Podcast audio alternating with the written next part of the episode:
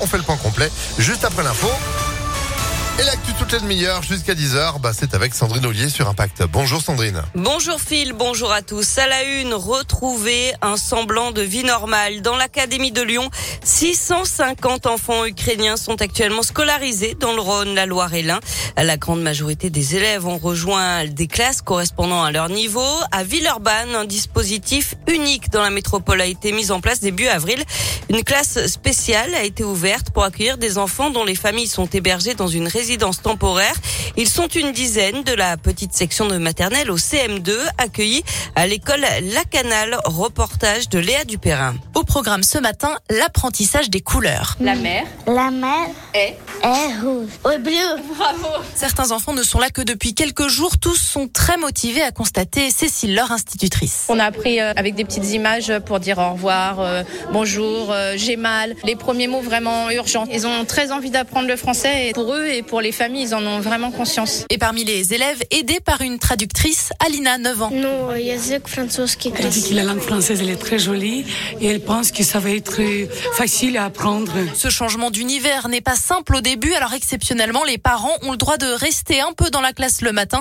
C'est ce qu'explique Mina, la directrice de l'école. On les laisse un petit peu, qu'ils puissent voir que leur enfant euh, commence à s'installer euh, à la table, au jeu, etc. Les voir jouer entre eux, jouer dans la cour, euh, entendre ses cris et ses sourires d'enfants, c'est rassurant enfants ne restent parfois que quelques jours, le temps de trouver un hébergement plus durable. Et dans ces cas-là, ils sont scolarisés dans l'établissement de secteur.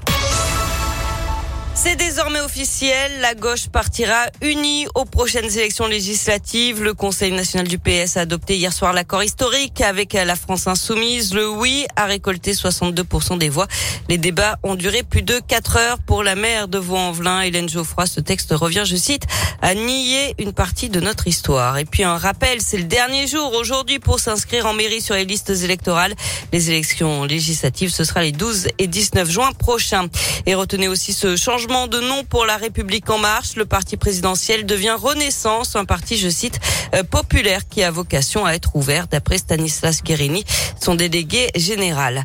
Dans le reste de l'actualité, il avait détourné 80 000 litres de gasoil dans la métropole de Lyon. Un chauffeur a été interpellé.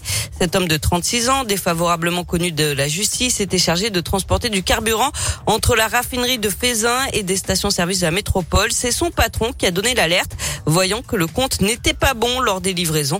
Il stockait en fait le carburant détourné dans la cour de son domicile à Saint-Priest. Il sera convoqué devant la justice en décembre. Karim Benzema attaque en justice un soutien d'Éric Zemmour. Le footballeur lyonnais porte plainte pour diffamation contre Damien Rieu, militant du parti Reconquête. Ça fait suite à deux tweets publiés en 2020. Il sera convoqué le 23 mai au tribunal de Lyon en vue d'une mise en examen. On passe au sport euh, avec du foot et pas de club français en finale de Coupe d'Europe cette saison. L'OM a été éliminé par le Feyenoord de Rotterdam en demi-finale de Ligue Europa Conférence après le match nul 0-0 hier soir au Vélodrome. Les Hollandais affronteront la S Rome pour le titre. Et puis la 36e journée de Ligue 1 commence ce soir. Lille Monaco à 21h. L'OL sera à Metz dimanche à 13h. Et puis les jeunes de l'OL, eux, joueront demain la finale de la Coupe Gambardella. Ils affronteront Caen demain au Stade de France ce sera à 17h15. Ah, sympa, au Stade de France, à classe. Donc, il va avoir des étoiles plein les yeux, rien qu'en arrivant sur le terrain. Merci beaucoup, Sandrine, pour l'actu qui continue sur ImpactFM.fr. Vous êtes de retour à 7h. À tout à l'heure. À tout à l'heure, 6h33. Météo